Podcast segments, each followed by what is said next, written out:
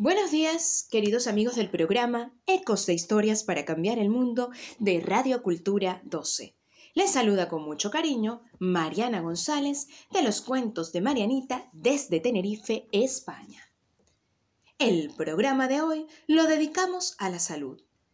Y la salud no es solo física, sino también mental o espiritual. Y dedicado pues un poco a la salud mental o espiritual, quiero dedicarles unos poemas contenidos en el libro Océano Abajo del escritor canario Gregorio Sosa.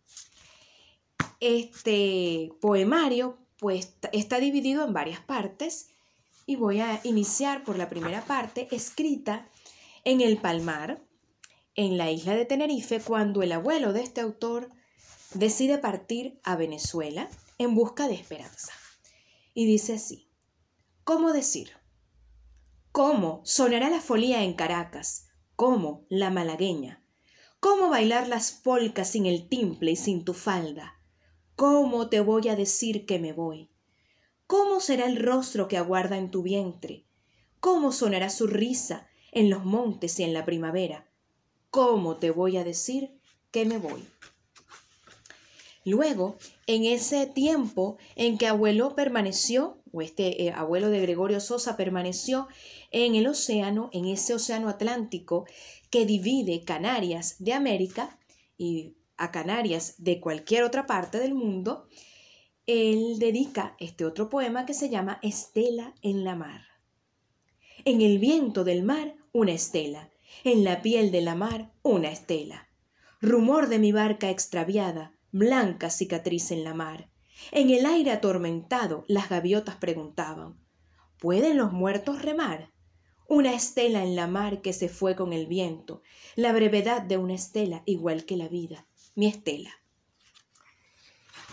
Luego ya, en Caracas, abuelo se reencuentra con abuela y por supuesto con aquella criatura que nació en Tenerife y que conoció ese abuelo en Caracas.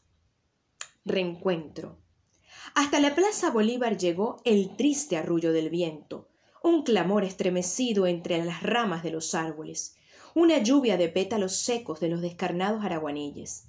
Hasta la Plaza Bolívar llegaron tres sombras, con los restos insomnes del atardecer, con el arrullo del viento, con la tormenta febril de la fuente, que llora pétalos secos y otoño. ¿Cómo estás? preguntó mi abuela. Te presento a tu hija.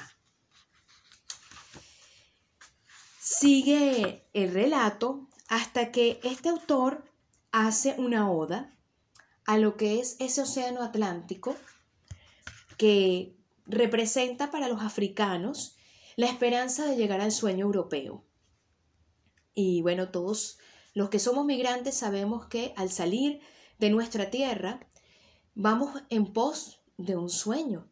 Y en este caso, em, en América Latina estamos acostumbrados a hablar del sueño americano, de ir a Estados Unidos, pero en el caso de África, el sueño es Europa. Y a través de las Islas Canarias, muchos cayucos y pateras logran entrar a territorio europeo y luego se van de las islas buscando países como Francia, Alemania, Inglaterra, países donde pues están quizás hasta familiares ya ubicados, ¿no?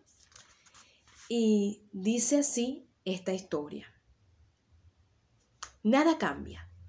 Cayuco furtivo, velero olvidado, las olas rompiendo en la madera y la piel. Nada cambia. Solo el dolor en los cuerpos, solo la sed, que evapora el llanto, solo la desesperanza, nada cambia, gritos de sal y de océano, gritos de vida apagada, rumor de la brisa que canta al compás de las olas y de la muerte, cayuco furtivo, velero olvidado.